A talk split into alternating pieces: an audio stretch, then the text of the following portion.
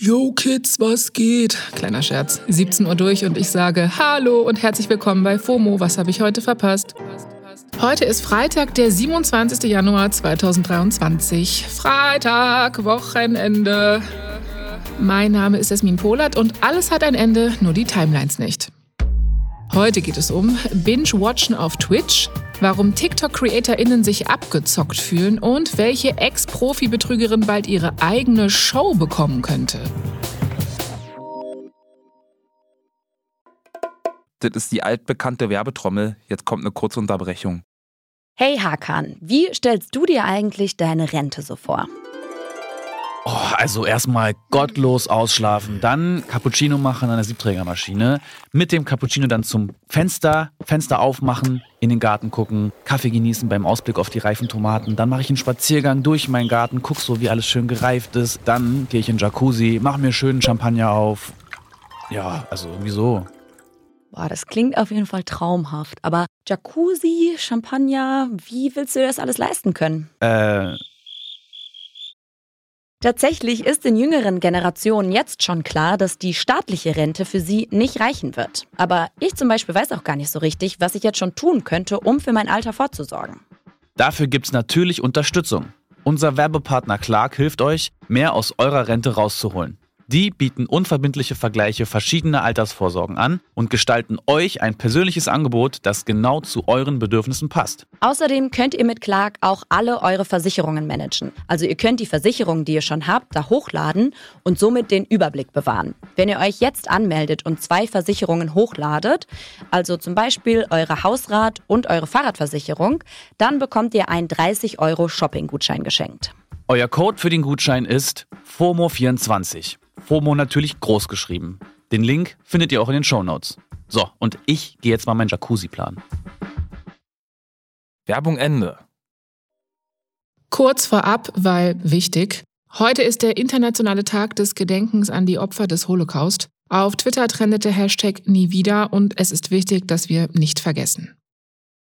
So, krasser Themenbruch, aber die Feeds sind wie immer voll. Ich bin ja eure Marie Kondo der Timelines. Hier kommt der ultimativ schnelle Timeline Recap.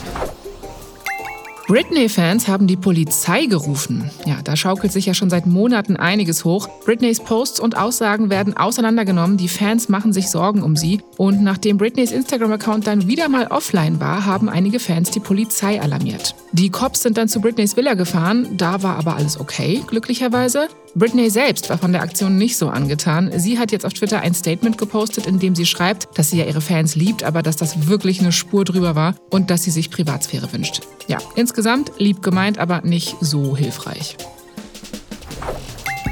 Auf Twitch gibt's eine neue Nummer 1. Die meistgesehene Streamerin weltweit ist die deutsche Isabel Schneider, aka Honeypoo. Die ist 23 Jahre alt, hat auf Twitch so 630.000 FollowerInnen und wurde allein in der letzten Woche über 360.000 Stunden angesehen.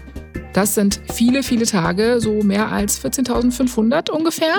Also Bingen auf Twitch, ne? Das sind wirklich nochmal ganz andere Zahlen, die da zustande kommen.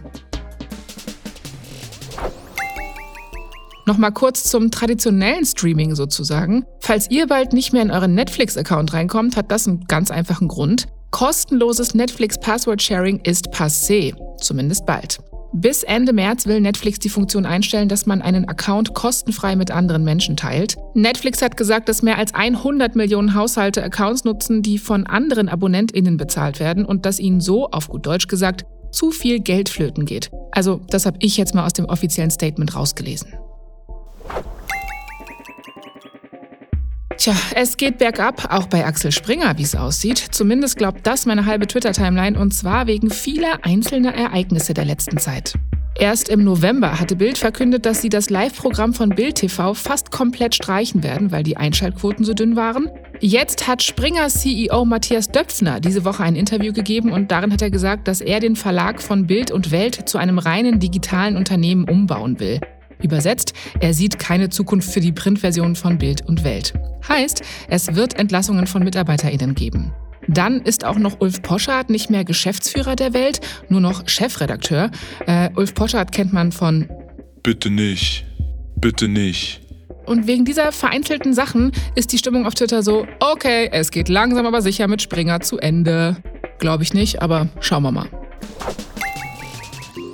Auf TikTok ist was los. Es geht um False Advertisement mit möglicherweise False Lashes. Das wird einer sehr bekannten Beauty-Influencerin vorgeworfen. Michaela Nogueira heißt die, hat 14,4 Millionen FollowerInnen und die hat für eine neue Mascara Werbung gemacht. Soweit so normal.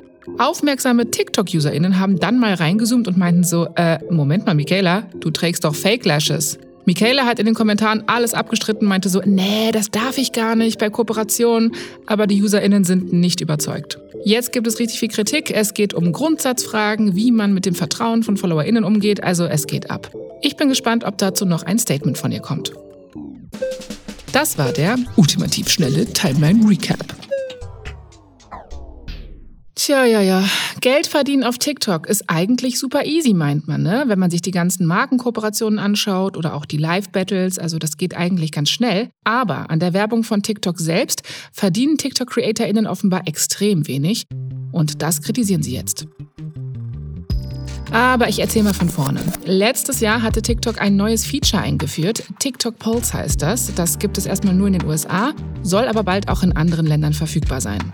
Mit TikTok Pulse will TikTok das Geld, was durch Werbung reinkommt, mit CreatorInnen teilen. Zum Verständnis, CreatorInnen können ja selber mit Brands eine Kooperation eingehen. Ne? Da kriegen sie natürlich Geld für. Aber bisher haben die CreatorInnen nichts an der Art Werbung verdient, die TikTok selber schaltet. Also die sie zum Beispiel vor deren regulären Videos schalten, die gerade abgehen. TikTok Pulse sollte genau diesen Missstand ändern. Also hat TikTok angekündigt, dass die CreatorInnen mit diesem Feature die Hälfte von den Werbeeinnahmen bekommen werden. Es gibt eine Voraussetzung. Wer bei TikTok Pulse mitmachen will, muss mindestens 100.000 FollowerInnen haben. Dann wird das Feature eingeblendet und man kann mitmachen bzw. an der geschalteten Werbung verdienen. Aber halt offenbar nicht so viel. Das Magazin Fortune hat jetzt nämlich Interviews mit sieben TikTok-InfluencerInnen geführt, die bei TikTok Pulse mitmachen und die haben berichtet, dass sie für mehrere Monate nicht mehr als fünf, in Zahlen fünf Dollar bekommen haben. Das ist, ja, das ist ein Kaffee bei Starbucks. Und es steht in keinem Verhältnis, weil wenn wir uns angucken, was TikTok mit Werbung verdient, dann klingt das schon alles sehr komisch. Das Magazin eMarketer hat ausgerechnet, dass TikTok im letzten Jahr 11 Milliarden Dollar mit Werbung eingenommen hat. Das sind umgerechnet ungefähr alle Starbucks-Filialen der Welt. Circa. Und man könnte jetzt auch nicht argumentieren, dass die Videos an sich nicht viele ZuschauerInnen generieren und dass deswegen die Werbung davor weniger geschaut wird. TikTok selbst hat nämlich gesagt, dass die Videos mit dem Pulse-Feature quasi deren hottester Content sind. Also Pulse packt Werbungen vor Videos, die zu den meistgeguckten auf TikTok zählen. TikTok will zu dem ganzen Thema bisher nichts sagen. Am Ende sind die natürlich auch nur ein riesiger Konzern. Aber es klingt für mich schon irgendwie nach einem Scam.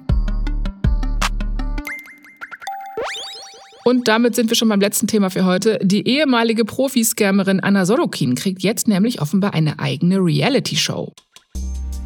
Anna Sorokin ist ja 2019 in den USA wegen Betrug zu einer langen Haftstrafe verurteilt worden. Sie hatte sich jahrelang als reiche deutsche Erbin Anna Delvey ausgegeben und so sehr viel Geld ergaunert, könnte man sagen. Sie ist dann aber nach zwei Jahren wegen guter Führung wieder entlassen worden. Dann gab es die sehr erfolgreiche Netflix-Serie dazu, Inventing Anna, und jetzt bekommt sie offenbar ihr eigenes Format. Zumindest ist das in Planung. Delvis Dinner Club soll das Ganze heißen und Anna will in der Sendung mit prominenten Gästen Abendessen und plaudern. Anna hat laut dem Gossip-Portal Page 6 auch schon einen Vertrag mit einer Produktionsfirma unterschrieben und sie hat auch direkt ein paar Traumgäste, die sie in ihre Show einladen will. Zum Beispiel Madonna, Elon Musk, einen Kryptobanker, der gerade selbst auf seinen Prozess wegen Finanzbetrug und Geldwäsche wartet. Ach ja, idyllisch. Gedreht werden soll das Ganze in ihrer Wohnung in New York, beziehungsweise, naja, es muss dort stattfinden. Anna Sorokin ist nämlich gerade unter Hausarrest und muss eine Fußfessel tragen, weil sie offenbar gegen ihre Visa-Auflagen verstoßen hat. Nach ihrer Entlassung aus dem Gefängnis ist ihr Visum für die USA ausgelaufen und bis jetzt ist auch noch nicht entschieden, ob sie noch nach Deutschland ausgeliefert wird. Es bleibt also spannend. Stichwort Spannung, das war's für heute mit FOMO. Wir hören uns morgen wieder. Da gibt es dann eine ganz besondere Wochenendfolge von FOMO, eine Premiere. Es gibt nämlich ein neues Format. Ihr dürft echt gespannt sein. Wir, also ihr und ich, hören uns morgen in der Samstagsfolge, aber ich werde nicht alleine sein. Cliffhanger! Schaltet ein ab morgen 9 Uhr auf Spotify. FOMO ist eine Produktion von Spotify Studios in Zusammenarbeit mit ACB Stories. Folgt uns doch mal auf Spotify und lasst eine Bewertung da, ja? Fünf Sterne, drunter mache ich's nicht. Danke, ciao!